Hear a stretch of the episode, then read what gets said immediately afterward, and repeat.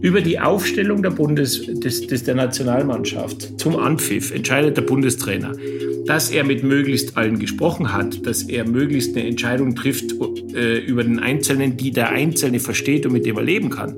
Das ist die Managementaufgabe. Aber am Schluss entscheidet er. Chefgespräch, ein Podcast der Wirtschaftswoche mit Beat Balzli.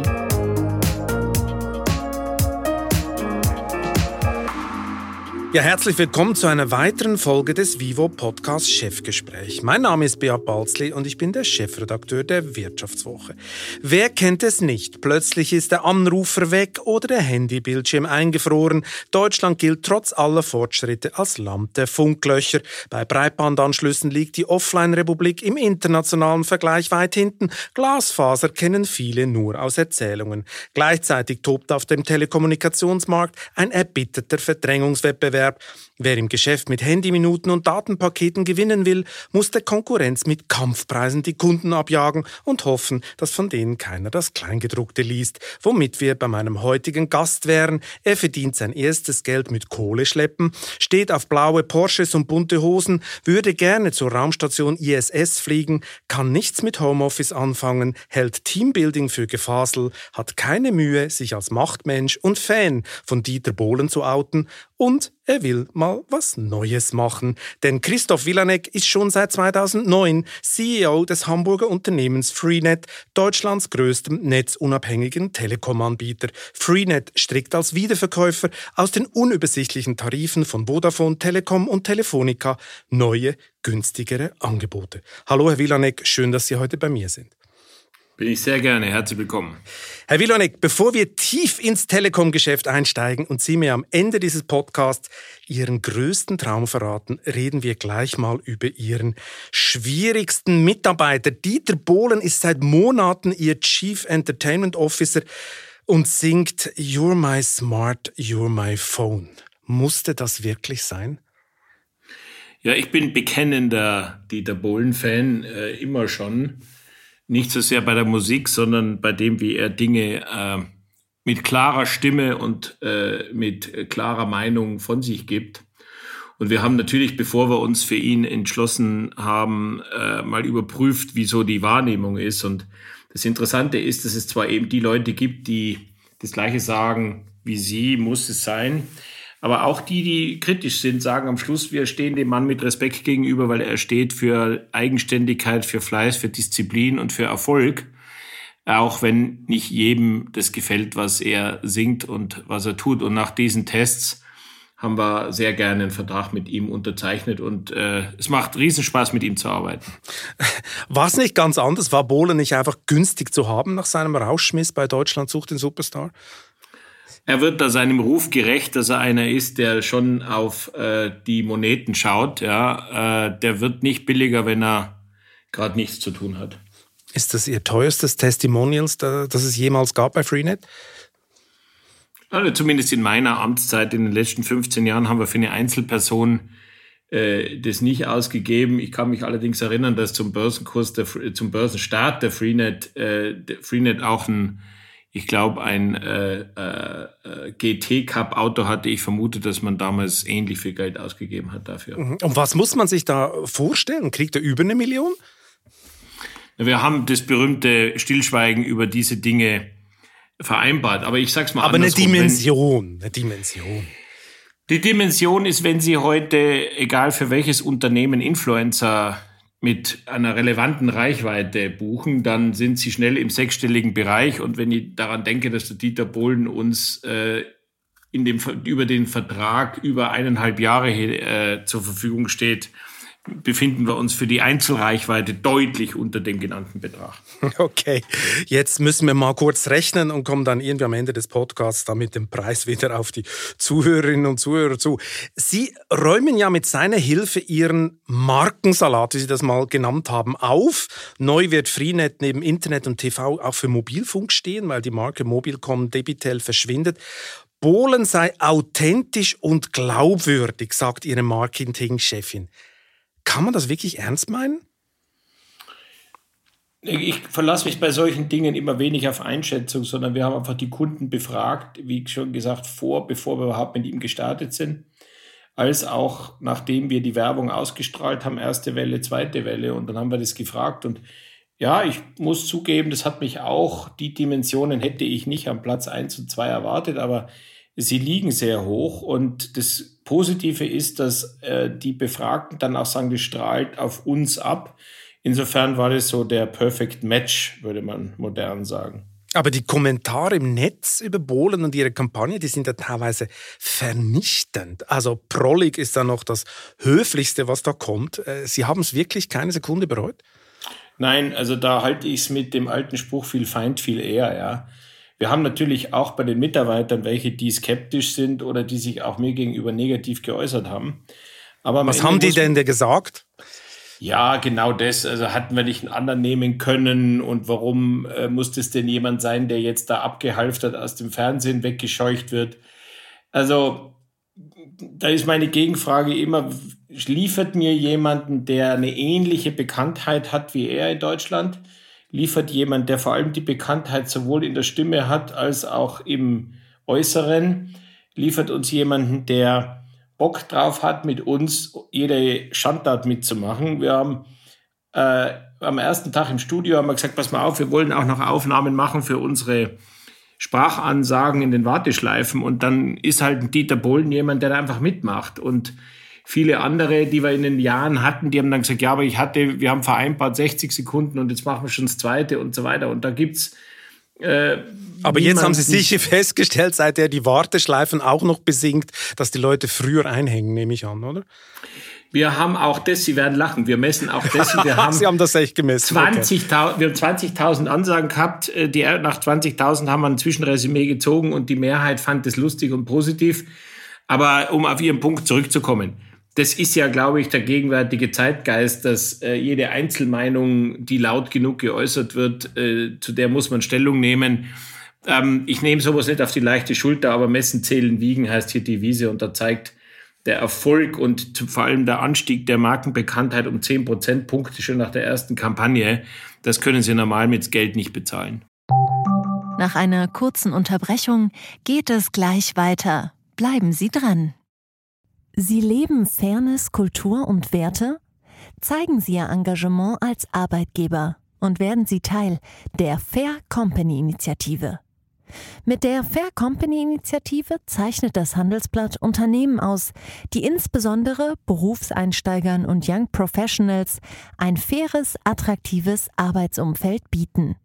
Zu den entscheidenden Werten gehören unter anderem das Engagement für Mitarbeitende, Diversity und Chancengleichheit, Nachhaltigkeit und gesellschaftliche Verantwortung. Erfahren Sie jetzt mehr unter faircompany.de. Mhm.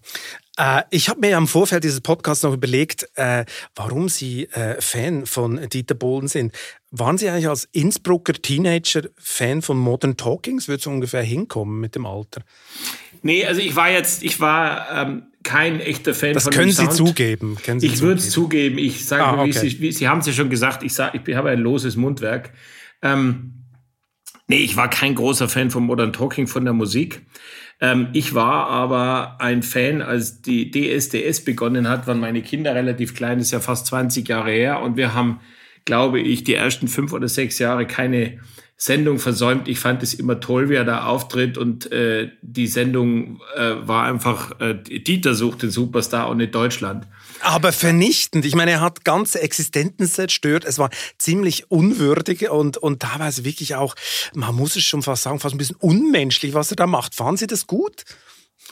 Nee, der Teil, da kann man, das kann man ja nicht so gut finden. Jetzt muss man immer auch äh, überlegen, wie viel ist davon quasi scripted Reality und auf der anderen Seite muss man doch auch sagen, wenn sich jemand so exhibitioniert, der so schlecht singen kann, dafür will er sich, will er sich möglicherweise sogar. Dann hat der Prügel verdient von dir. Der will sich vielleicht beschimpfen lassen.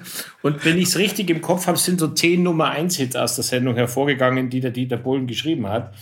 Das äh, können auch nicht viele andere Musiker und Jurymitglieder von sich sagen. Ja, also Deutschland sucht den Supermasochisten wäre dann eigentlich vielleicht der bessere Titel gewesen. Das dürfen Sie, Sie aber eigentlich nicht sagen als Schweizer. Warum nicht?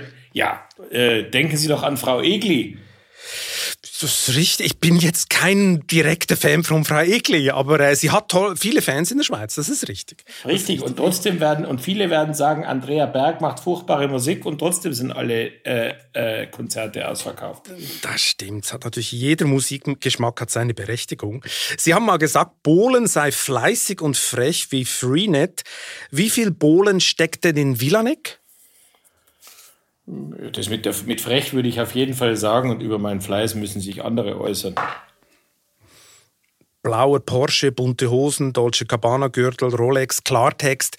Ähm, das, da, ich glaube, so wenn Sie zusammen mit Bohlen äh, durch die Straße laufen würden, Sie würden gar nicht so auseinanderfallen. Äh, Wollten Sie schon immer auffallen? War das schon immer ein bisschen Ihr Ziel? Also die Aufzählung stammt, ist ja, ist ja ein Zitat. Äh die ich, äh, ich würde es, ich, also den blauen Porsche, den gab es mal äh, äh, vor vielen Jahren. Den haben sie verkauft. Den gibt es okay. gibt's schon ganz lange nicht mehr. Aber, Aber die bunten Hosen gibt es. Die bunten Hosen sind zum Markenzeichen geworden. Ich mag es gern bunt, ich mag es gern grell. Ich glaube nicht, dass ich auffallen will, aber es stört mich nicht, wenn ich auffalle. Mhm ich meine, ich versuche mich jetzt mal ein bisschen in Küchenpsychologie. Ich will doch noch mal erforschen, woher kommt dieses Extrovertierte? Das ist ja auch ein gewisser Geltungsdrang. Mussten Sie in der Schule etwas wettmachen? War der ältere Bruder immer besser, falls es einen älteren Bruder gegeben hat? Gibt es da irgendeinen einen, einen Auslöser? Ich glaube nicht. Ich war aber, also ich hatte zwei ältere Schwestern. Ähm, aber die waren besser in der Schule? Äh, das, das, das, da da ist auch, gibt's auch eine Vertraulichkeitsvereinbarung darüber. Okay, ähm, okay, okay. Nee, die, die, das, also es war so nicht, äh, wie man das jetzt klischeehaft küchenpsychologisch herleiten würde. Ich hatte aber, also ich war immer so vom, vom Typus her so der Leithammel und habe früh gemerkt, dass wenn man so, so der Leithammel ist und auch die Leute, viele einem folgen und sagen, wir vertrauen dir und verlassen uns auf dich, dann hat man natürlich auch immer viele Kritiker, ja. Und ich glaube, das hat mich schon geprägt. Ähm, und dann habe ich, ich hatte aber immer schon einen Hang dazu, also schon in Schu zu Schulzeiten irgendwie durch, sagen wir mal, die ein oder andere auffällige äh, Kleidung oder äh, vielleicht durch die äh, auffällige Art, äh, äh, auffälliges Fahrrad oder was man halt so hatte, da was ist ein auffälliges Fahrrad? Das wollen wir jetzt genauer wissen. Sind Sie mit dem Fuchsschwanz in die Schule gefahren am Fahrrad? Oder, oder also so ein, am Bananensattel eine lange Antenne zu haben und einen Fuchsschwanz obendrauf, das ist, wäre schon das mein Stil gewesen. Ja. Schon Ihr Ding gewesen. Ja. Okay, okay, ich sehe schon. Aber ich meine, wenn man Ihre Biografie liest, hat man das Gefühl, es fängt in der Schule zumindest noch ganz brav an.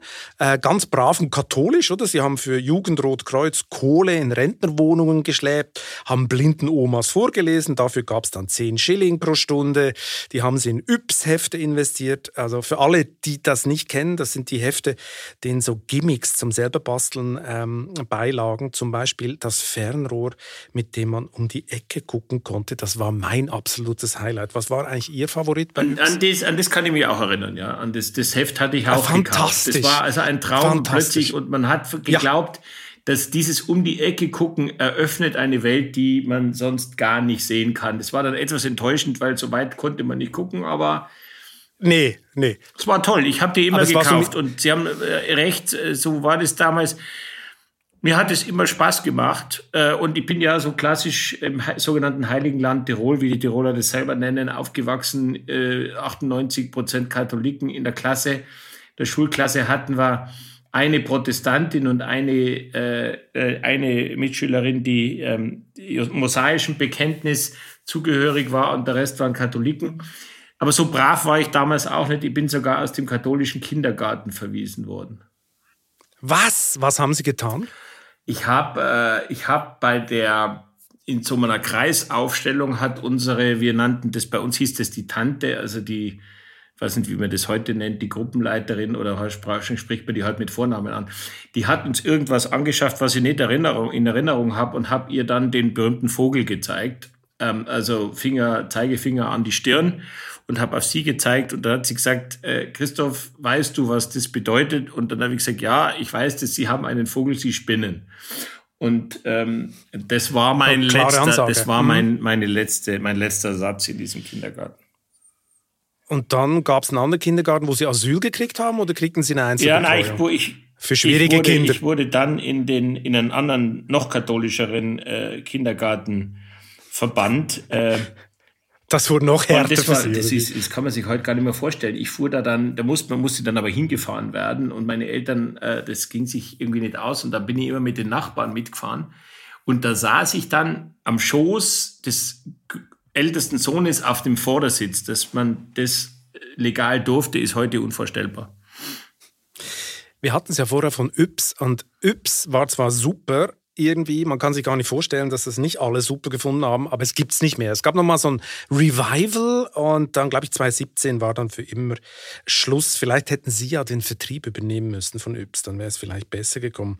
War es eigentlich immer klar, dass Ihre Karriere etwas mit Verkaufen zu tun haben muss? Gibt es da eine familiäre Vorbelastung? Kommen Sie aus so einer Händlerfamilie? oder? Nee, gar nicht. Mein Vater hat Fachbücher geschrieben und war selbstständig. Ähm, nee, aber das mochte ich immer gern. Und vielleicht ist die Prägung eher aus dem äh, aus der Heimat, ja. Also in Tirol, das Tirol lebt ja vom Fremdenverkehr und Leuten was zu verkaufen. Das ist dort äh, äh, quasi genetisch, man genetisch veranlagt. Ich habe dann als äh, Student äh, als Reiseleiter gearbeitet ähm, und da geht es ja auch darum, den Leuten einen schönen Tag zu bereiten oder eine schöne Woche zu bereiten und ihnen Dinge zu verkaufen. Da hatte ich immer ein Talent, ich mochte das immer gern.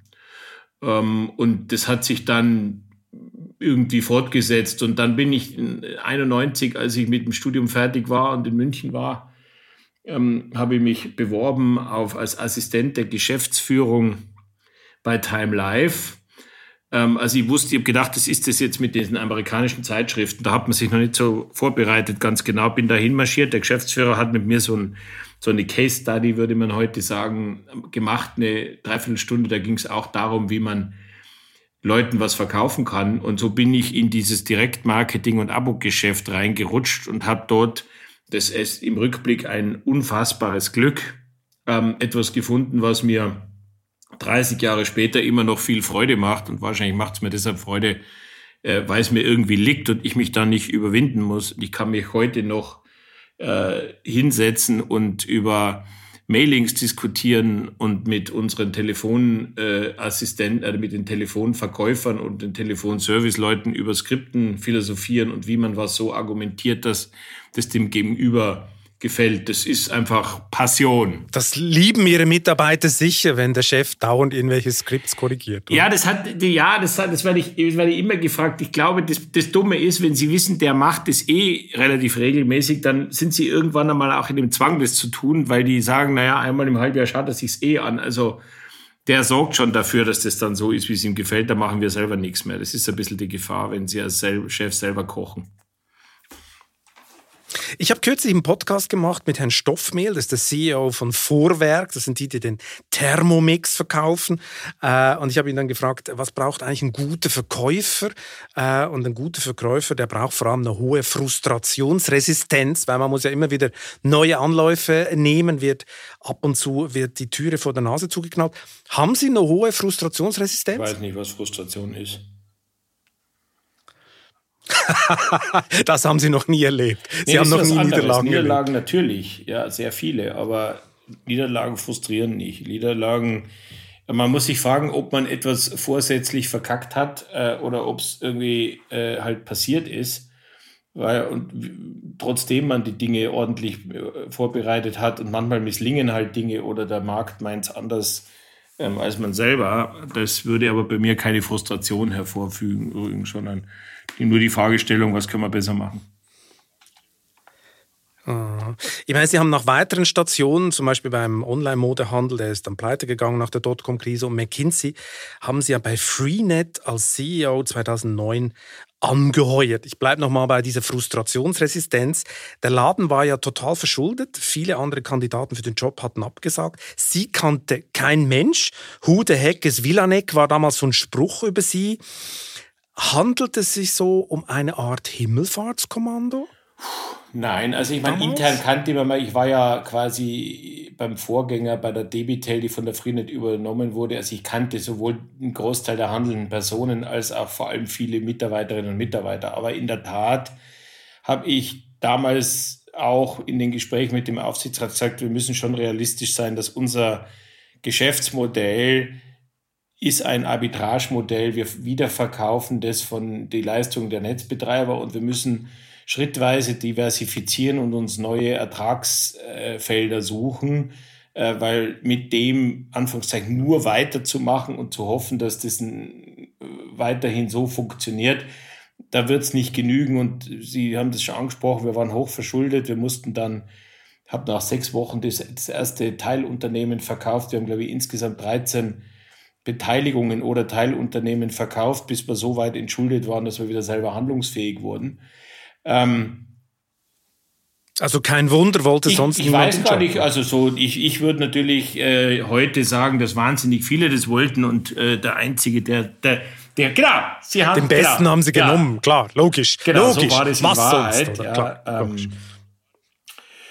Nein, ich, das kann ich nicht, da bin ich der Falsche, das zu beurteilen, weil ich kenne natürlich nicht die Liste der Bewerber oder derer, mit denen man gesprochen hat. Aber ich war sehr stolz und glücklich, als ich's, als man mir die Aufgabe übertragen hat, aber auch sehr äh, demütig, weil klar war, dass eben das nicht so richtig einfach ist. Und ich kam ja aus dem Unternehmen quasi aus der zweiten Reihe und dann nicht nur in Vorstand, sondern in die Top 1 Position. Da gab es natürlich auch damals Leute, die kritisch waren oder das bezweifelt haben oder gesagt haben, ob er das wohl schafft.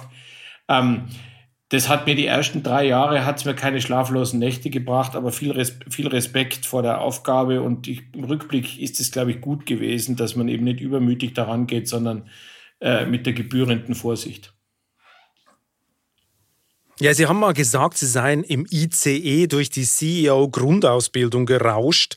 Ähm, das heißt, Sie haben sich ja relativ viel zugetraut. Haben Sie teilweise das Gefühl gehabt, oh, vielleicht habe ich mich sogar überschätzt? Ja, da habe ich eine etwas andere Einschätzung oder Einstellung. Meine Grundeinstellung war damals, na, es hat mich denn ein Aufsichtsrat, hat mich durch mehrere Interviews geschickt. Man hat einen Haufen Referenzen eingeholt. Ich habe mit den damaligen Großaktionären Einzelgespräche geführt. Das sage ich mal, wenn alle der Meinung waren, der kann's, dann glaube ich, geht es nicht um Überschätzen, aber es geht darum zu sagen, man muss diese vor allem schwierige Phase am Anfang so ein bisschen überleben, weil mein, meine Angst war eigentlich nur die, wenn man mich jetzt, sage jetzt mal, nicht verlängert nach zwei Jahren, das war ja ein Dreijahresvertrag, und man sagt nach zwei Jahren, das war's, dann ist man natürlich für im Grunde für die Restkarriere zerstört, weil da wird Genau, wird jeder sagen, ein bisschen ja, verbrannt, ja. zugetraut, aber das ja. war zu viel.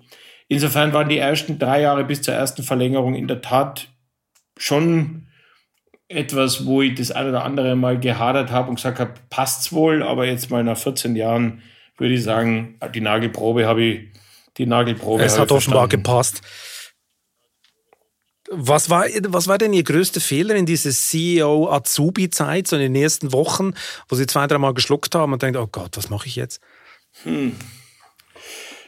Gab's das? Ich weiß nicht, Fehler. Also es sind mir einige Dinge in, in Erinnerung. Ich habe, ähm, ich hatte mich relativ schnell mit einem der Altvorstände angelegt, der, äh, wobei wir uns allerdings einig waren, dass das, wie das da, denn der Auslöser, da waren wir uns einig, aber in der Konsequenz hat keiner damit gerechnet, dass das dann zum Ausstieg führt und der hat sich natürlich gewehrt das war dann schon hart. Äh, nach ein paar wenigen Wochen äh, kommt jemand und Nee, das hat er Müssen Sie den gemacht, aber ich habe gesagt, es geht, die, die Zusammenarbeit, äh, da gibt es kein Vertrauen mehr und äh, er sagt, äh, er ist dann zum Aufsichtsrat marschiert und hat, hat sich bitterlich beschwert über das, was ich alles machen würde.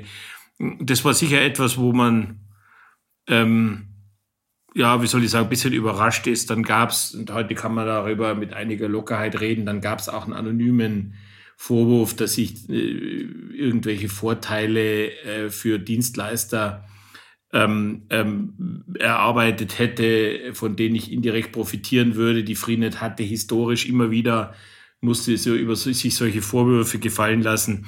Die waren aus meiner Sicht, äh, äh, soweit ich Kenntnis habe, alle unberechtigt. Aber wenn sie in dem Fahrwasser sind, dann, dann setzt einem das schon zu. Also da ging es um Kickbacks konkret um Kickbacks, aber man hat gesagt, ich hätte meine Dienstleister hier in, der, in den ersten Monaten reingebracht, die mir seit langem zugetan waren und das lä liegt, läge natürlich ah. den Verdacht nahe, dass, dass es da irgendwelche Verbindungen gibt. Ähm, das wurde dann, dann ordnungsgemäß, wie man das heute macht, auch untersucht und äh, habe äh, äh, bestätigt bekommen, dass die Vorwürfe und auch die, oder die Verdächtigungen äh, haltlos sind. Aber das sind natürlich schon Dinge, die auf die man tunlichst verzichten würde, wenn man die Chance hätte. Auf der anderen Seite hat das eben dazu geführt, Sie haben ja ausführlich recherchiert, dass ich dann mal gesagt habe, ich bin damit, ich habe in den ersten zwei, drei Jahren sicherlich einiges erlebt, was viele andere CEOs nur in, möglicherweise in ihrer gesamten Karriere nicht erlebt. Ich bin da im Rückblick kann man über die Dinge immer entspannt sprechen. Ja, damals war das schon heftig. Ja. Mhm. Ich meine, Ihre Anekdote über den Altvorstand, den Sie dann da in irgendeiner Weise rausgedrückt haben oder der sich rausgedrückt gefühlt hat, ist eine gute Steilvorlage für meine nächste Frage. Wie würden Sie denn Ihren Führungsstil beschreiben? Also ich bin grundsätzlich, ich würde den, ich, ich mal, mein Prinzip ist, es gibt ein Führungsprinzip, das heißt Lob und das Gegenteil von Lob ist nicht Sanktion, sondern das Gegenteil ist kein Lob. Ähm, ich bin jemand, der den Leuten, ich mag keine Gespräche oder Rücksprachen führen, äh, an, in denen man, ich nicht das Gefühl habe, dass sie einen Wertbeitrag leisten kann, weil sonst ist es vertane Zeit für beide Seiten. Ich bin jemand, der seinen Leuten vollumfänglich vertraut und, und versucht, die Leute zu fordern und zu fördern. Das würde ich sagen, das sind so die Dinge, die mir als erstes, als erstes einfallen. Und ich glaube, dass die meisten, wenn sie die fragen würden, würden die sagen, der ist schon, der, der kennt sich leider Gottes in fast allen Themen, ist der so tief drin, dass er sehr ernsthaft mitreden kann. Ähm, wenn er es nicht tut, wenn er es nicht kann, dann spricht er nicht mit, sondern lässt sich erstmal informieren. Ich bin jemand, der sehr dominant ist in, äh, äh in vielen Gesprächen. Andere würden sagen, ich glaube, das ist, also ich wehre mich nicht gegen die, die, die, die Begrifflichkeit, die kommt ja auch immer. Ich würde aber sagen, das gilt vermutlich für fast alle Menschen, die dauerhaft in einer Führungsposition, in einer, in einer Top-Führungsposition sind. Wenn sie da nicht aus der Perspektive der anderen riesen Ego haben, dann halten sie es vermutlich nicht durch. Ja, auch auf die Gefahr hin, dass jetzt ich alle Klischees treffe und die Leute sagen, das ist wieder einmal ein Gespräch mit dem Villanek, der bleibt in so einer Tonalität. Ich glaube, mein Grundprinzip, das ist, ich mag nicht so gern um den heißen Brei rumreden und ich bin dann manchmal etwas zu ehrlich und zu direkt und rede nicht gern so. Ich kann es ja alles schön, schön färben und sagen, nein, ich bin kein Riesenego, sondern das Wichtigste ist der gemeinsame Erfolg. Ist es ja auch, aber trotzdem wehre ich mich nicht gegen den Vorwurf, dass ich natürlich dominant bin ich glaube, das muss man auch sein. Das erwarten bis zu einem gewissen Grad die Mitarbeiter auch, dass die, der CEO von einem Unternehmen nicht, nicht äh, wankelmütig ist oder eine feste Überzeugung hat, weil, wie Sie gesagt haben, ich bin angetreten, da ging es dem Unternehmen nicht gut. Ähm, und damit die Leute Vertrauen haben in ihre eigene Zukunft ähm, und in, ihre, in ihr persönliches, in existenzielles und berufliches Fortkommen, dann glaube ich, ist es schon ganz gut, wenn da vorne jemand steht, der wacker vorangeht und, und den Mut hat, auch seine Meinung zu sagen und durchzusetzen. Hm. Sie reden nicht um den heißen Brei rum, dann wollen wir mal direkt in den Brei einsteigen. Ich zitiere mal, beim Buzzword New Work kriegen Sie, Zitat, Pickel, Teambuilding ist Gefasel und der Chef darf gerne autokratisch sein. Sie wirken ja manchmal ganz schön 80er oder eben wie Bohlen. Bekommt man so heute noch die besten Also die Ansammlung, die Sie jetzt gemacht haben, da muss ich jetzt, da muss ich jetzt schon ein bisschen vorsichtig werden. Äh, das ist natürlich drei Zitate, die Sie die aneinanderreihen, die so in dem Kontext nicht gefallen sind. Ähm, und erlauben Sie mir bitte. Das ist aus verschiedenen äh, Quellen, das ist natürlich richtig. Richtig. Das richtig. ist richtig. Und zu, verschied zu verschiedenen Zeitpunkten und in einem verschiedenen Kontext. Also, fangen wir mal hinten an, das ist mir wichtig. Ich habe mal also gesagt, der Pickel ist ganz frisch zu New, New Work. Der Pickel, der, ja, aber lassen Sie mich mal anfangen mit dem autokratischen Führung. Okay, okay ich habe das, ich hab das in der Tat gesagt und ich äh, leugne das auch nicht. Und die wurde dann, kurz danach hatten wir eine Betriebsversammlung und ein Mitarbeiter steht auf und sagt, Christoph, kannst du uns erklären, weil das ist ja schon überraschend. Und dann habe ich gesagt, wenn jemand die Verantwortung für etwas übertragen wird, dann finde ich, dass, dass derjenige oder diejenige diese Verantwortung auch durchsetzen kann und tragen muss. Und äh, ich bin gegen eine Demo Pseudodemokratisierung und mein, mein Bild war, wenn wir alle deutschen Bundesligaspieler fragen würden, wer in der Nationalmannschaft spielt, wäre das ein relativ langwieriger Aus Auswahlprozess. Über die Aufstellung der Bundes, des, des der Nationalmannschaft zum Anpfiff entscheidet der Bundestrainer dass er mit möglichst allen gesprochen hat, dass er möglichst eine Entscheidung trifft äh, über den Einzelnen, die der Einzelne versteht und mit dem er leben kann. Das ist die Managementaufgabe. Aber am Schluss entscheidet er allein oder sie ähm, allein. Und so ist es, so ist es gemeint. Und ich habe gesagt, wenn, wenn, ein wenn ein Kunde bei uns anruft, ein Mitarbeiter am Telefon ist im Kundenservice, dann entscheidet der oder diejenige auch allein und fragt nicht fünf andere, was würdet ihr denn machen? Das ist der Punkt mit mit äh, äh, äh, autokratischer Führung. Autokratisch. Also jetzt kommen wir zum Gefasel. Teambuilding ist Gefasel. Ich glaube, ein Team lebt nicht davon, lebt nicht davon dass man irgendwie äh, äh, gemeinsam kocht oder gemeinsam Musik macht oder gemeinsam wandert. Das kann man alles tun. Die Voraussetzung für ein Team ist. Da würden Ihnen so viele Leute widersprechen. Ja, weil, weil permanent Teambuilding-Events stattfinden richtig. und die Leute finden es total toll. Ich, wir machen das auch. Ich finde es auch toll. Ja, aber, sehen Sie. Aber die Heilung, die Voraussetzung für ein Team ist nicht, dass man gemeinsam kocht.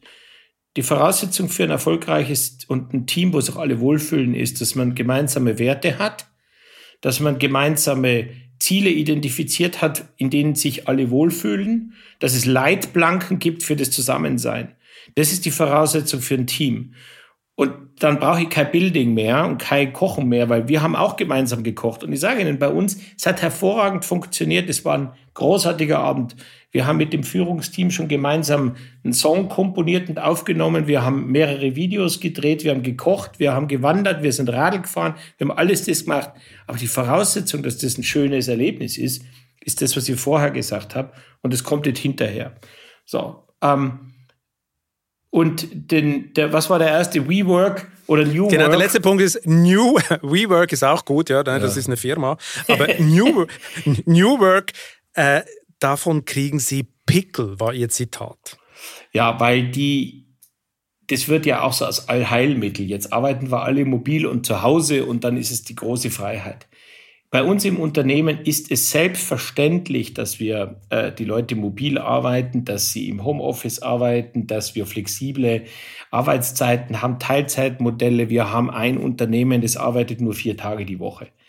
Also diese ganzen Modelle, die jetzt plötzlich gehypt werden von ein, zwei Firmen, die sich damit versuchen zu profilieren, ähm, die haben wir, und das sage ich mit dem absoluten Brustton der Überzeugung, haben wir schon seit vielen Jahren als Selbstverständlichkeit.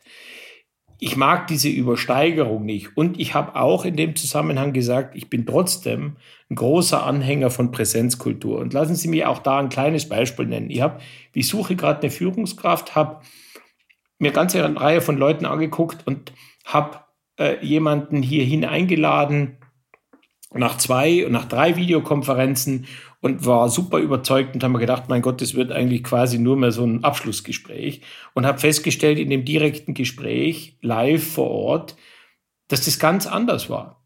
Und wir haben festgestellt, dass wir nicht so zusammenpassen, wie wir es vorher gedacht haben. Also ich bin ein großer Fan davon und überzeugt davon, dass Menschen einander begegnen müssen, riechen müssen, sich sehen müssen, sich spüren müssen, wissen, wie der andere Abstand hält oder nicht hält um festzustellen, ob sie später gut zusammenarbeiten, ob sie die Werte und die Leitplanken verbinden, die sie dann zum Team machen. Und das funktioniert nicht mit Teams, Zoom, Starleaf und wie sie alle heißen.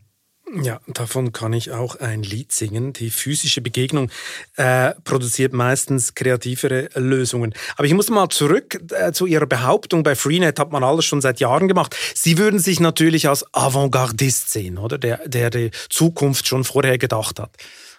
Nein, ich würde uns, mich nicht als Avantgardist sehen, sondern lediglich als Pragmatiker und jemanden, der total in der Gegenwart lebt. Und wenn ich kann nicht, ich kann nicht äh, wollen, dass das, also ich kann, ich, ich muss Rahmenbedingungen schaffen für alle Arten von Mitarbeitern. Ich kann nicht Diversität predigen und dann eine, äh, ich, sage jetzt mal eine Männerkultur hier etablieren. Ich kann nicht äh, sagen, bei uns ist es völlig okay, wir gehen, äh, wir, wir bilden ein System, wo Frauen, die äh, schwanger werden und in, in die Kinderpause gehen, die, dass sie danach Integrationsprobleme äh, haben. Wir haben zum Beispiel schon seit zehn Jahren ein Mentoring-System, wo wir äh, die Frauen, die dann oder auch Männer, die in Mutterschutz oder in diesen Kindheits Kinderschaftsurlaub gehen, die da begleitet werden. Wir, die behalten typischerweise weiter ihre, ihre Zugänge, sodass sie, wir integrieren die in die Kommunikation.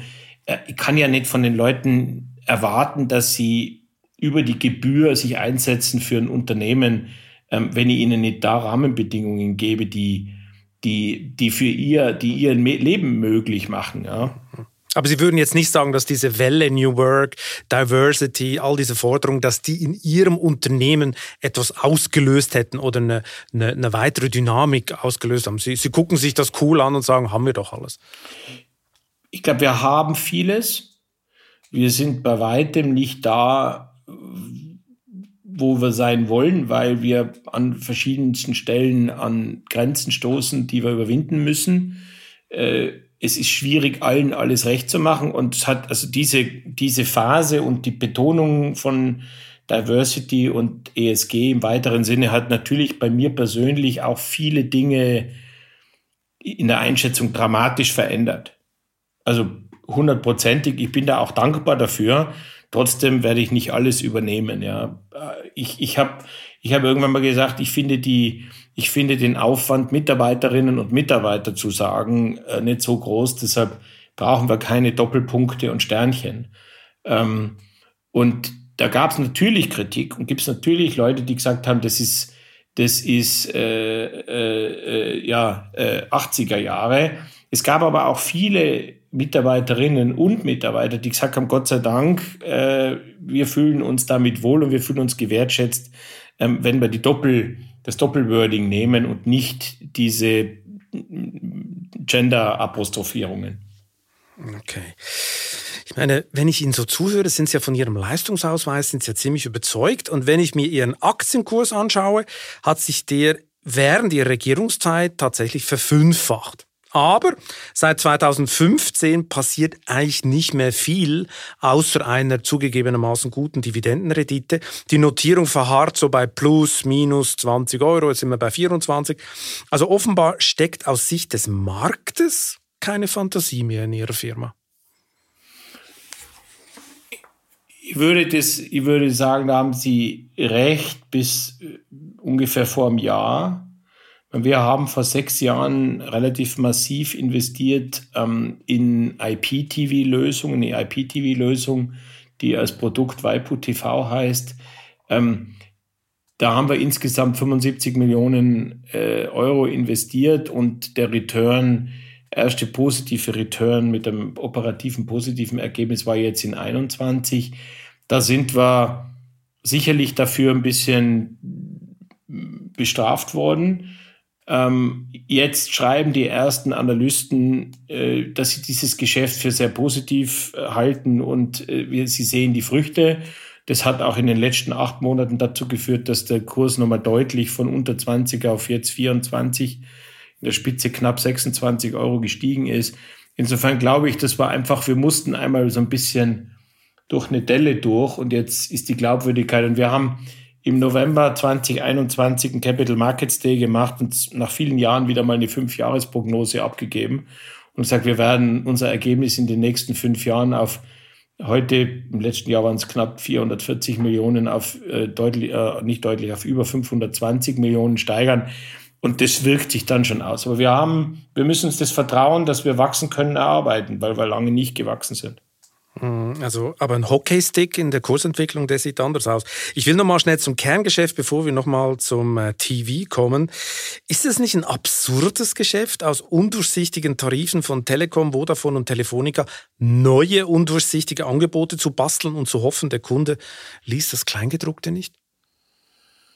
Das ist kein Zitat von mir und das äh, ist Ihre Sicht der Dinge. Das ist mein Zitat. Richtig. ähm, also, ich glaube nicht, also wir nehmen, wir geben dem Kunden heute die Gelegenheit, wenn er zu uns kommt, zu sagen, du kannst alle drei und in nächster Zukunft vermutlich alle vier Netze bei uns erwerben. Und wir machen typischerweise ein günstigeres Angebot ähm, als, wie wir das nennen, das Original. Ich glaube nicht, dass wir in Zeiten leben, wo heute noch die Tarife undurchsichtig sind und das Kleingedru im Kleingedruckten Boshaftigkeiten stehen. Ähm, nur wenn Sie heute einen Magenta Tarif von der Deutschen Telekom nehmen und den kriegen und den kaufen sie äh, in einem unserer Vertriebsstellen, egal ob online oder offline, dann sparen sie ungefähr 10 Prozent. Offensichtlich finden viele, dass das ein gutes Argument ist und viele andere sagen, na logisch, wenn ich in einen Vodafone, Telefonica oder Telekom-Shop gehe, dann verkaufen wir die das, was die haben. Und wenn, wenn ich aber wohin gehe und sage, ich möchte aber mal objektiv beraten werden, ob was zu meinen Lebensgewohnheiten passt und ob für mich diese Netzqualität wirklich ein entscheidendes Kriterium ist, dann kommen die zu uns und wir erzählen ihnen das und wir können ihnen halt dann vermutlich einen objektiveren Rat geben. Das ist jetzt sehr nett formuliert, Herr Wilanek, aber da müssen wir ein bisschen konkreter werden. Ich habe ja meine Telekom-Leute gefragt und die haben mir zum Beispiel das, äh, das Produkt äh, Green, haben die mir ein bisschen auseinandergenommen. Ihre Green-Verträge, mhm. die äh, offensiv verkauft werden, die kosten zwar, wenn wir richtig gerechnet haben, nur 50 Prozent des schnellen Tarifs, bieten aber nur 10 Prozent der Datengeschwindigkeit. Ich meine, wem verkaufen Sie sowas? Blinden Rentnern oder für wen ist sowas ein gutes Produkt? Die beinhaltete Datengeschwindigkeit ist dort LTE mit 50 Gigabit per Second. Äh, Sie brauchen auf einem iPhone um einen oder einem Android-Phone, um auf Vollbildschirmen HD-Bild zu gucken, brauchen Sie 650k. Also bei 50 Mbit haben Sie äh, das könnten Sie parallel auf Ihrem Handy 20 HD-Sender sehen. Insofern äh, weiß ich nicht, was jemand hat davon, wenn er ein Gigabyte Geschwindigkeit hat, weil das kann ihr iPhone gar nicht bearbeiten. Das ist genau der Unterschied.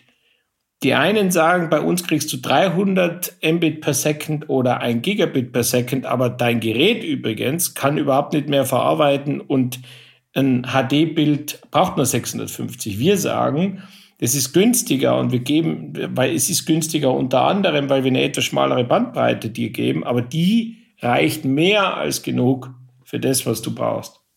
Aber so ganz heilig können sie nicht sein und ihre Konkurrenten auch nicht. Es muss doch viele Exzesse gegeben haben, weil der Verbraucherschutz wurde ja per Gesetz vor wenigen Monaten massiv verschärft. Das kommt ja nicht von nichts, oder?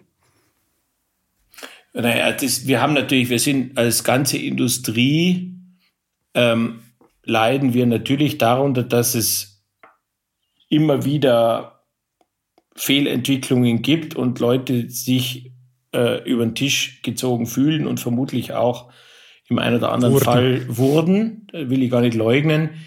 Ähm, auf der anderen Seite äh, gibt es in Deutschland 130 Millionen SIM-Karten, dass da mehrere äh, tausend jedes Jahr äh, zu Recht das Gefühl haben, dass sie vielleicht falsch beraten wurden. Das ist so. Daran müssen wir jeden Tag arbeiten, dass es nicht so ist. Wir haben ein Monitoring-System heute, zum Beispiel über jeden unserer Verkäufer. Wir tracken ähm, legal anonymisiert die, die, das Verhalten der gewonnenen Kunden. Und wenn wir sehen, dass da irgendwie die Reklamationsquote äh, zum Beispiel in einem, in einem Shop oder in, in, in, bestimmten Rahmenbedingungen zu hoch ist, dann gehen wir dagegen vor, zunächst durch Schulung und wenn wir sehen, das ist da muss er gehen, der Verkäufer. Nicht fahrlässig, sondern mit Vorsatz, dann muss er gehen. Ähm, das ist so. Ja, und da mhm. gibt's auch kein Rum. Ich, mir ist es trotzdem wichtig, und da spreche ich für die ganze Industrie, auch wenn dann veröffentlicht wird, dass die BNetzA so und so viel tausend Fälle im Jahr ähm, äh, da anprangert und verfolgt, muss man äh, dann auch wissen, dass jeder Deutsche mindestens ein, äh, eine SIM-Karte hat, im Schnitt eineinhalb. Da sind dann die Fehlerquoten, jeder ist zu viel, aber die sind im Verhältnis akzeptabel.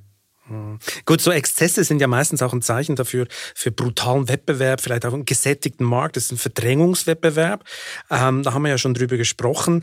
Das Wachstum, das haben Sie bereits erwähnt, soll ja bei Ihnen unter anderem mit Waipu TV kommen, also einem linearen Fernsehangebot. Offiziell Ihr Lieblingsprodukt, haben Sie mal gesagt. Aber die Rechnung ging bislang nicht auf. Ist das Anti-Netflix dann vielleicht doch ein Flop, weil es auch 80er ist? Nee, es ist ja nicht Anti-Netflix, es ist ja das, was die Amerikaner Cord-Cutting nennen, sondern also wir liefern die Zugangsalternative zu Satellit ähm, oder zu Kabel.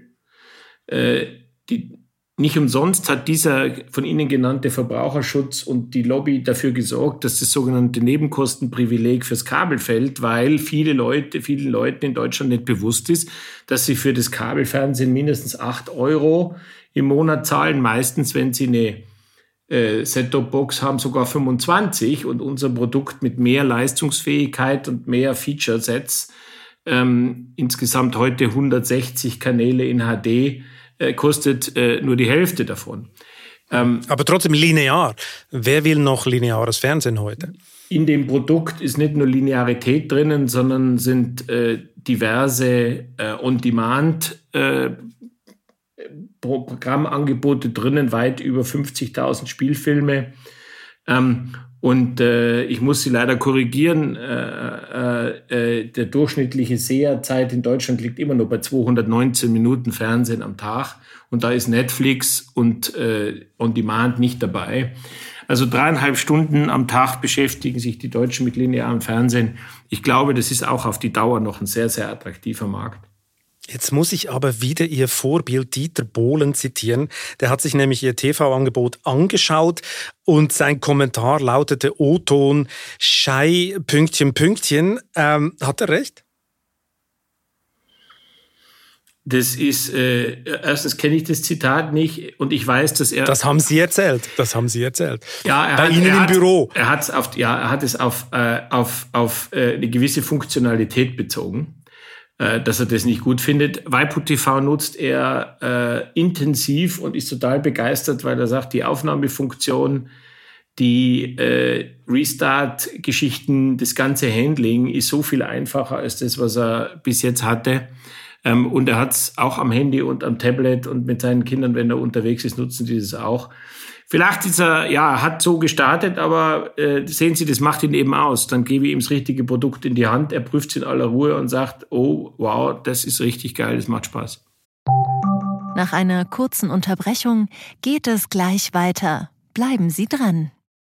KI wird Ihr Business verändern. Wie können Sie davon profitieren? Tyler Wessing ist eine internationale Wirtschaftskanzlei. Weltweit arbeiten wir mit Technologieführern und Innovationstreibern zusammen.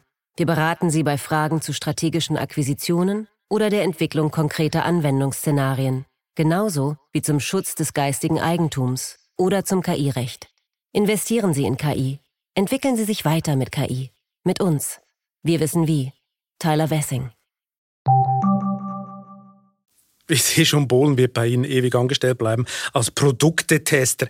Ähm, wäre es für Sie oder wäre es nicht eine bessere Lösung gewesen, so wie es Ihr Konkurrent Ralf Dommermuth von United Internet und einmal eins macht, in ein eigenes Netz zu investieren oder war Freenet für sowas einfach zu klein? Nee, es gibt regulatorische Rahmenbedingungen, die uns das schlicht und ergreifend verboten hätten. Und deshalb war das für uns nicht eine ernsthafte Alternative. Und hat Dommermuth das richtig gemacht? Das wird sich wahrscheinlich erst äh, äh, äh in äh, einigen Jahren zeigen. Wir finden es toll, dass, es, dass er den Mut hatte und äh, wir freuen uns, dass wir ihm mit unserem Servicevertrag, den wir jetzt gerade mit ihm abgeschlossen haben, auch dabei helfen, ähm, das Netz äh, äh, auf, auf äh, Top-Qualität zu halten. Und wir freuen uns natürlich, dass er auch geäußert hat, dass äh, er schon darauf abzielt, dass wir auch sein Netz verkaufen, wieder verkaufen wie die anderen drei. Mhm, mhm. Aber Sie glauben nicht, dass er sich übernommen hat, da in dieses 5G-Rennen mit Telekom und Vodafone etc. einzusteigen? Ich glaube, dass es in Deutschland nicht so schrecklich viele Unternehmer gibt, die wie er immer wieder einen visionären Blick hatten und trotz aller Unkenrufe äh, und aller Zweifel am Anfang mancher Aktivität hinten raus äh, Bombenmarktanteile äh, gewonnen hat und den Großen die ein oder andere Furcht eingeflößt hat. Also ich bin fest davon überzeugt, dass er sich das so gut überlegt hat und im Detail kennt, dass der wird am Schluss da als sehr erfolgreiches äh, äh, äh, wieder einmal beweisen, dass er einer, einfach der, einer der besten Unternehmer in Deutschland ist. Die Ellbogen werden ja aber schon ein bisschen ausgefahren, oder? Telefonica hat Ihnen, glaube ich, verboten, äh, die, äh, die äh, Verträge von, von äh, Domamu zu verkaufen. Hat sich das inzwischen gelöst oder wie sieht das aus? Nee, da gibt's in der Tat, äh, sage jetzt mal juristisch, unterschiedliche Auffassungen, ähm, was man da machen kann. Nachdem das Netz ja erst im Entstehen ist, ist es nichts, was mich heute nervös macht, weil das nicht kurzfristig geklärt werden muss. Ich denke, bis wenn das Netz äh, einigermaßen etabliert ist und attraktiv ist, dort rein zu verkaufen, werden wir das geklärt haben. Gibt es eigentlich keine Fantasie zwischen Ihnen und Dommermuth? Ich meine, Sie wollen seine Verträge verkaufen, Sie haben mit Ihrer Tochter Media Broadcast, sollen diese japanischen Rakuten 5G-Antennen gewartet werden. Äh, gibt es eigentlich eine Möglichkeit, gleich zusammenzugehen? Es gibt ja eine Oder Historie. nicht möglich? Es gibt ja eine Historie, dass. Es gab ja schon mal was, Richtig, oder? Ja, ja. Ralf Dommermuth war zu dem Zeitpunkt, als ich angetreten bin, war er zusammen mit Drillisch 25 Prozent Eigentümer. Übrigens, äh, bevor ich CEO wurde, wurde ich, bin ich auch nach Montabaur gefahren, um mich bei ihm vorzustellen. Ähm, und seither kennen wir uns auch und äh, würde sagen, wir äh, äh, haben ein gutes, sehr gutes Verhältnis und sprechen regelmäßig miteinander. Ähm, aber über die Gesamt äh, äh, äh, da müssten Sie den Ralf Dommermuth fragen, nicht mich. Ich bin da an der Stelle nur Manager. Aber Sie könnten sich nichts vorstellen, irgendein Zusammengehen oder sowas. Ist das so absurd? Das ist eine gut gestellte Frage, auf die ich nicht antworte. Okay, gut, das sagt ja schon einiges. Ähm, Nochmal zum großen Thema 5G zurück. Ist das für die deutschen Kunden eigentlich schon eine Riesensache? Ist das schon so aktiv nachgefragt? Oh, funktioniert das 5G? Brauchen die Leute das eigentlich schon? Oder ist es noch ein bisschen Zukunftsmusik, die Anwendung? Naja, ich hatte ja vorher erklärt, wie viel Sie als Kunde wirklich brauchen. Und da, bra- also theoretisch können Sie das, also selbst Netflix schauen könnte man theoretisch mit 3G. 3G-Netz wurde aber abgeschaltet. Ich meine, der größte Effekt bei 5G ist eigentlich, dass man die Frequenzbänder deutlich effizienter nutzt als mit der alten Technologie. Dass die, äh, die Antennentechnologie rückwärtskompatibel ist und man deshalb deutlich effizienter und schneller Netz bauen kann gibt ein paar Probleme in der Inhouse-Coverage bei den hohen Frequenzen. Ähm, aber aus Endverbrauchersicht, also normaler Bürger, der telefoniert, ein bisschen was runterlädt, sich mal Musik anhört oder ähnliches, für den braucht man kein 5G und deshalb ist es keine breite Massenachfrage heute. Aber Für die Industrie wichtig, Für die vielleicht Industrie mal fürs autonome wichtig. Fahren. Autonomes Fahren. Ja, beim autonomen Fahren, da, habe ich, da widerspreche ich immer. Ähm, ich möchte nicht, dass autonomes Fahren von der Netzverfügbarkeit abhängt, weil das wäre tragisch, wenn dann neben der Autobahn aus Versehen irgendein Bauer mal ein Kabel durchreißt. Das kann ja mal passieren, weil die liegen nicht so tief.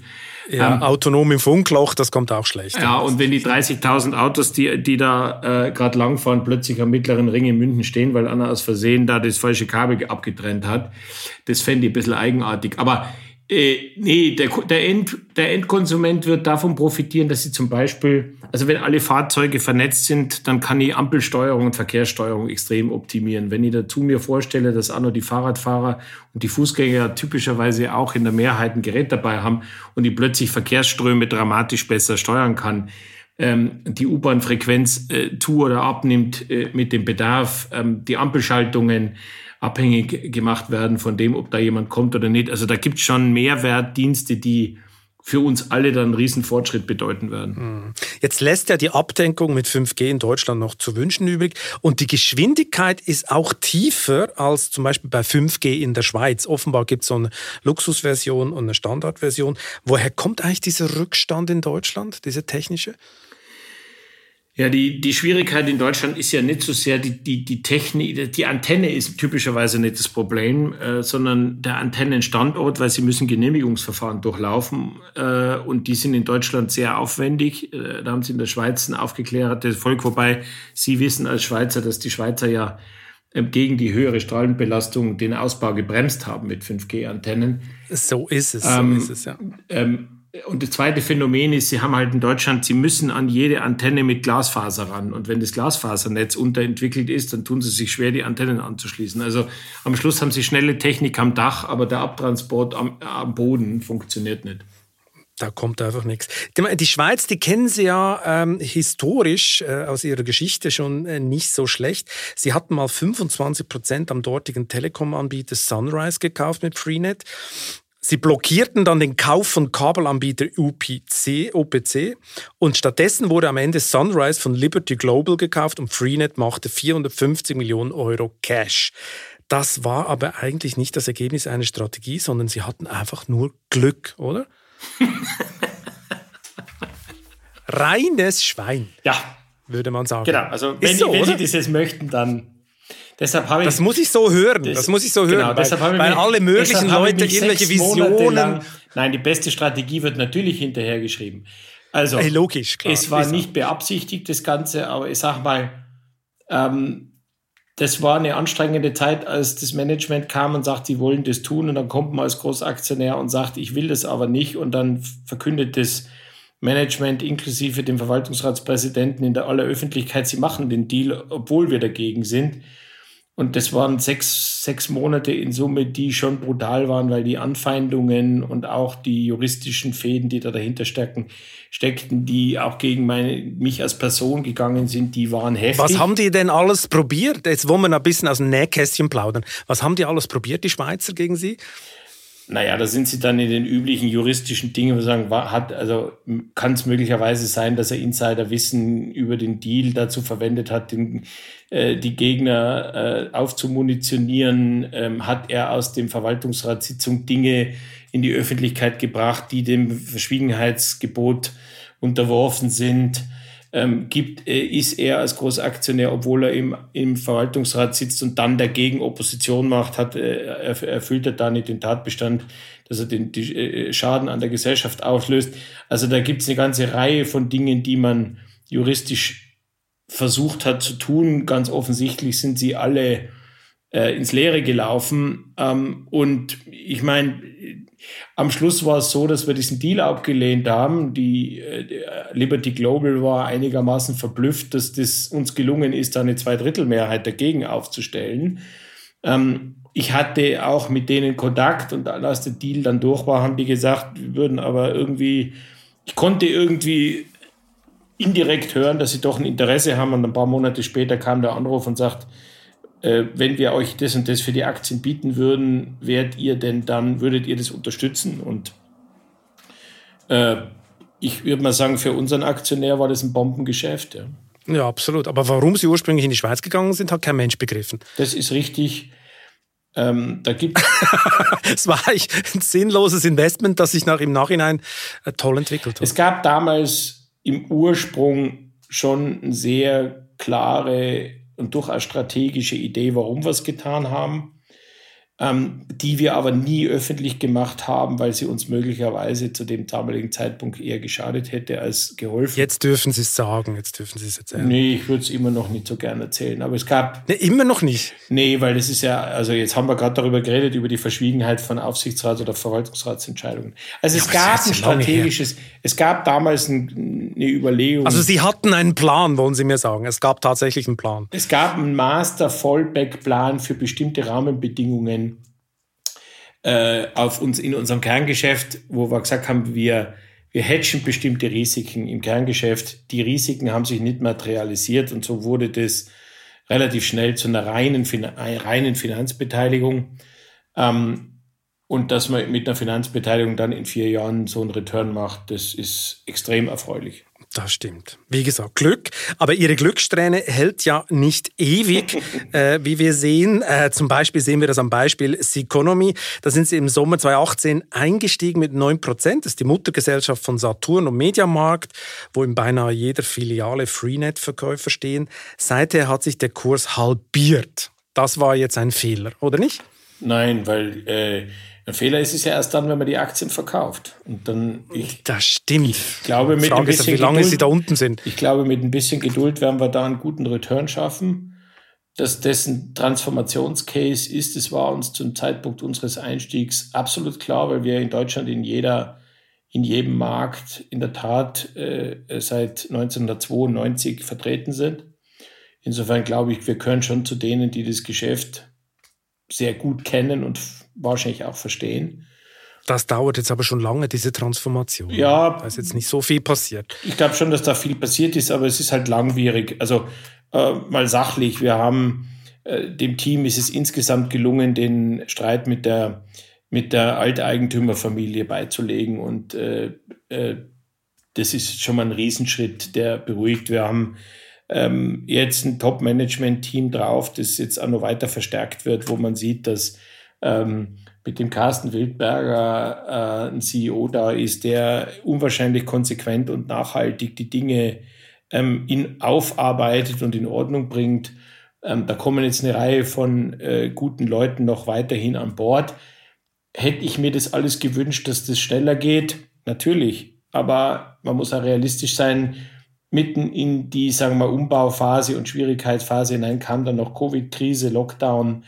Ähm, da kommen Probleme äh, bis hin dazu, dass man Beteiligung in Russland hatte, die man Gott sei Dank früh genug äh, äh, mehrheitsverkauft hat. Also da ist sehr, sehr viel zu tun, aber es ist und bleibt der größte äh, Retailer für Elektronikwaren am Kontinent und ähm, deshalb bin ich der festen Überzeugung, dass das wieder in Ordnung kommt. Aber mit der Beteiligung kämpfen Sie ja mit erheblichen Interessenkonflikten. Das können Sie ja Nö. nicht negieren. Nein, Nö. Nein. Ich meine, einerseits sind Sie Aktionär, andererseits sind Sie so eine Art Shop-in-Shop-Kunde. Das Economy kann Sie ja gar nicht rausschmeißen, oder? Selbst wenn Sie jetzt ein schlechtes Angebot, wenn Freenet ein schlechtes Angebot wäre, kann Sie Economy Sie ja nicht aus den Läden schmeißen, weil Sie gleichzeitig Aktionär sind. Das nenne ich mal einen harten Interessenkonflikt. Also wir hätten ja in dem Fall keinen, sondern wenn dann das Management und da kann ich Sie beruhigen. Da gibt es eine ganz harte Trennung und ähm, die, wir ähm, ähm, sind in regelmäßigen Gesprächen ähm, über das Tagesgeschäft und äh, da, das macht ein Vorstandskollege von mir ähm, und da trennen wir die Dinge.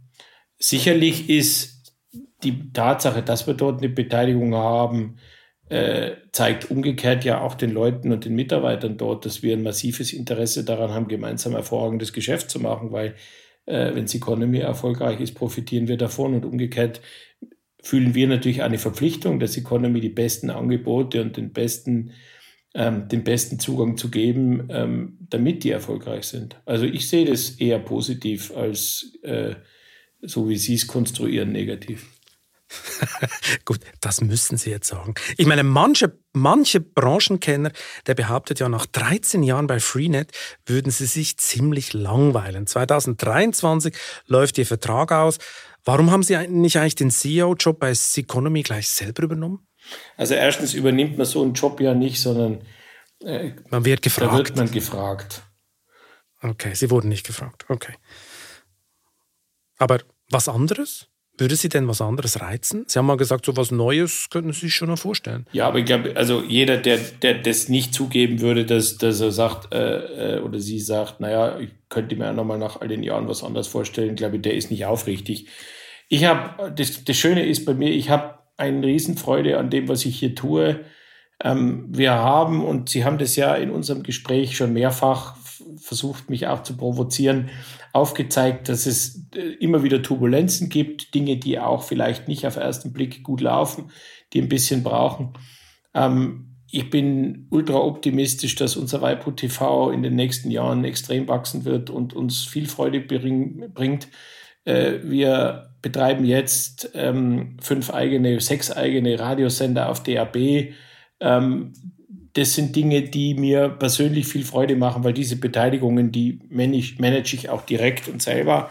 Da kann ich diese, wie soll ich sagen, Kreativität und, und, und Neugierde einbringen, die sicherlich nach äh, insgesamt äh, 18 Jahren in dem Unternehmen hier im, fürs Kerngeschäft nicht mehr so in der Intensität existieren. Ich kümmere mich aber immer noch jetzt wieder um Marketing und Vertrieb selber ähm, wir haben im letzten Jahr zwischen den Vorständen ein bisschen die Aufgaben rotiert. Also äh, bin weit davon entfernt, dass mir langweilig ist. Okay, aber nochmal, der Vertrag endet 2023. Äh, 2024 ist Herr Vilanek noch CEO von Freenet oder was anderes? Also ich hätte gute Lust, auch 24, 25 und so weiter CEO bei Freenet zu sein. Privatier kommt nicht in Frage, bisschen segeln auf der Alster, in Startups investieren, so machen das ja alle. Weil es alle machen, mache ich das nicht. Sie haben ja am Anfang gesagt, ich will ja ein bisschen auffallen. Genau, Herr Vilanek. Wir kommen zur ultimativ letzten Frage. Welchen privaten Traum wollen Sie unbedingt noch verwirklichen? Ähm, ich möchte gerne einmal auf den Chimborazo gehen. Sie möchten einmal gerne auf der Chimborazo gehen. Jetzt müssen Sie mir helfen. Jetzt oute ich mich gerade. Fensterplatz äh, in der Geografie. Ein ganz wunderschöner, äh, sehr, sehr hoher Berg in Südamerika dessen Name mir immer so gefallen hat, schon als kleines Kind und immer mal gedacht habe, als Kind, Sie sind ja Schweizer, ich bin Österreicher, der Großglockner ist das Höchste, was man erreichen kann. So ist es, ähm, genau. Ähm, und dann war ich natürlich in, dann war ich irgendwann einmal auf dem äh, Kilimanjaro und dann habe ich gedacht, Mensch, äh, die höchsten Berge in den Anden, die sind für den normalen Alpinisten zu hoch, aber Chimborazo, das ist so ein Traum, meinen, den ich habe den, den schaffen Sie so? Ist ich hoffe es. So ich, ich, ich hoffe es. Aber das ist das Gute an dem Traum. Ja, genau, man hofft, dass man ihn verwirklichen kann. Gut, ich nehme an, Sie müssten noch ein bisschen trainieren oder gehe ich da falsch in der Annahme? Also wenn ich äh, mir das vornehme, dann werde ich ein bisschen trainieren vorher. Und das, äh, ich bin aber so Hobby-Rennradfahrer und da trainiert man eigentlich die richtigen, die richtigen äh, Qualitäten auch fürs Wandern. Okay, okay. Wir sind gespannt auf die Fotos, Herr Vilanek, auf dem Gipfel vom Chimborazo in Südamerika. Vielen Dank für das interessante Gespräch. Ich danke Ihnen für die äh, bohrenden Fragen. Und wer jetzt noch wissen will, warum gerade alle im Kontext des Ukraine-Krieges in Ökoanlagen investieren und dabei mitunter ein ziemliches Risiko eingehen, muss sich auf vivo.de oder am Kiosk die neue Titelgeschichte der Wirtschaftswoche besorgen oder am besten gleich ganz günstig im Abo unter vivo.de-chef-abo. Ich wünsche Ihnen viel Spaß beim Lesen und eine gute Zeit bis zum nächsten Chefgespräch. Kritik, Lob und Anregungen schicken Sie bitte wie immer an balzli.vivo.de. Für eine positive Bewertung dieses Podcasts bin ich Ihnen ewig dankbar. Bleiben Sie gesund.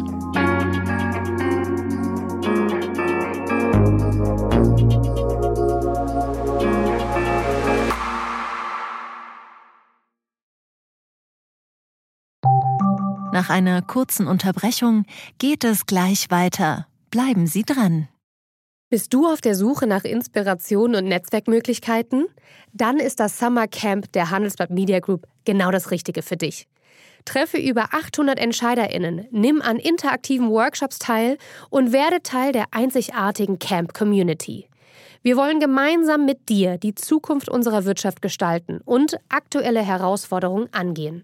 Erfahre mehr und sichere dir noch heute dein Ticket auf hmg-summercamp.de.